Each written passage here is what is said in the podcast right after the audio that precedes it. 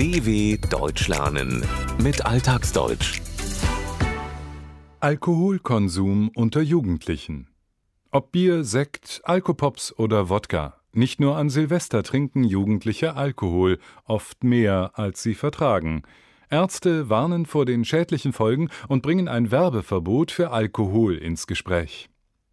Ein paar Bier, dann alkoholische Getränke, die einen wach halten, um Mitternacht natürlich Sekt, und dann geht's weiter mit sogenannten harten Getränken, also solchen, die einen sehr hohen Alkoholgehalt haben. Gerade an Silvester ist es für die meisten völlig normal, viel Alkohol zu trinken, auch für Jugendliche.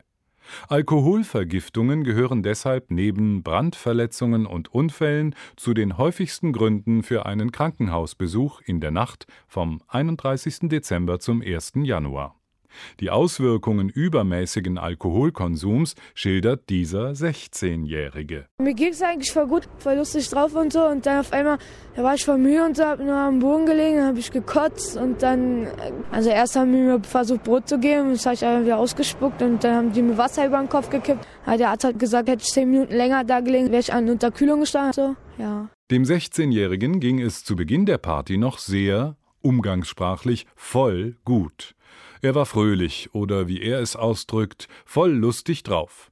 Irgendwann musste er sich jedoch heftig übergeben, kotzen, wie er umgangssprachlich formuliert. Seine Freunde versuchten ihm zu helfen, so kippten sie ihm etwa Wasser über den Kopf. Weil er schon einige Zeit in der Kälte gelegen hatte, war er stark unterkühlt. Seine Körpertemperatur war unter 30 Grad gesunken. Wenn Jugendliche trinken, dann meist richtig. Ein Schlagwort dafür heißt Binge Drinking, zu Deutsch Rauschtrinken oder Koma trinken.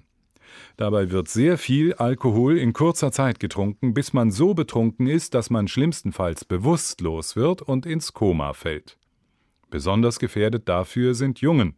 Das hat nach Ansicht von Michaela Göcke von der Bundeszentrale für gesundheitliche Aufklärung einen Grund. Es gehört zum Rollenverständnis von jungen Männern einfach dazu, viel Alkohol äh, vertragen zu können. Das scheint noch immer so der Hauptgrund zu sein. Sie sind dann häufig auch in den Klicken unterwegs mit den äh, anderen äh, Jungs. Für junge Männer ist die Tatsache, viel Alkohol vertragen zu können, ein Beweis ihrer Männlichkeit, meint Michaela Göcke.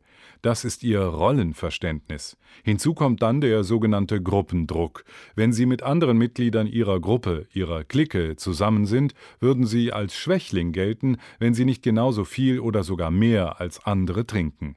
Bei Mädchen gibt es dieses Verhalten, andere durch hohen Alkoholkonsum beeindrucken zu wollen, nicht. Beim Trinken von Alkohol holen aber auch sie auf. Die Alkoholindustrie ist daran nicht ganz unschuldig, sagt Marion Amelung, Leiterin einer kirchlichen Suchthilfestelle. Die Alkoholindustrie hat sich vor einigen Jahren etwas überlegt, wie man die Zielgruppe der Mädchen erreichen kann. Und zwar ist das geschehen über die Alkopops, also diese süßen Getränke, die aber auch Wodka enthalten beispielsweise oder Rum und die Mädchen erstmal diesen bitteren Beigeschmack nicht schmecken.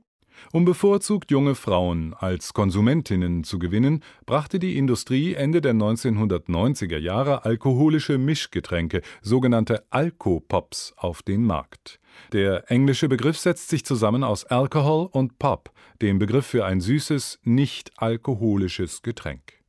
Der Zucker in der Limonade oder dem Fruchtsaft sorgt dafür, dass der zusätzliche, bittere Geschmack, der Beigeschmack des oft hochprozentigen Alkohols überdeckt wird Chefarzt Dr. Helmut Hollmann kritisiert die Entwicklung, dass zunehmend auch Mädchen Alkohol trinken. Es ist in unserer Gesellschaft im Zuge von einer falsch verstandenen Emanzipation an vielen Stellen zu beobachten, dass junge Mädchen meinen, auch auf diese Art und Weise ihre Gleichberechtigung mit der Welt der Jungs darstellen zu können. Helmut Hollmann glaubt, dass Mädchen genauso trinkfest sein möchten wie Jungen. Für sie ist das ein Ausdruck von Gleichberechtigung und Emanzipation.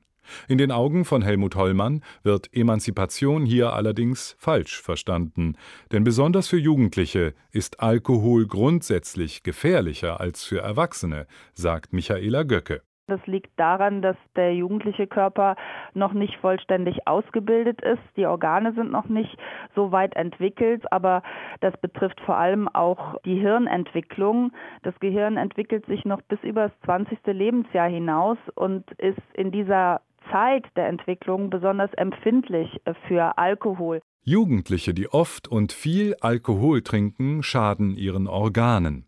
Denn diese sind noch nicht so ausgewachsen wie bei Erwachsenen, sie sind noch nicht vollständig ausgebildet. So dauert es deutlich länger, bis beispielsweise die Leber Alkohol abgebaut hat und das Gehirn kann dauerhaft geschädigt werden.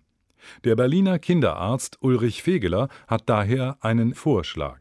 Genauso wie es ein Verbot der Zigarettenwerbung gibt, sollte die Alkoholwerbung schlicht verboten werden. Es darf nicht für Suchtmittel geworben werden. Das ist die Botschaft, die wir klipp und klar haben.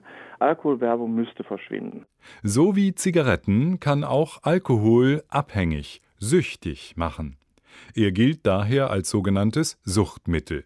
Für Zigaretten darf in Deutschland seit November 2006 in Medien oder im Internet nicht mehr geworben werden.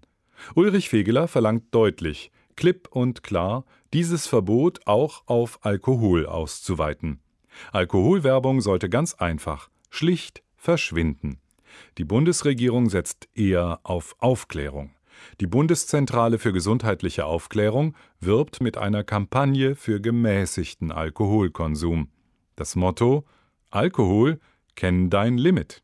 Also trinken ja, aber wissen, wann man aufhören muss. dw.com/alltagsdeutsch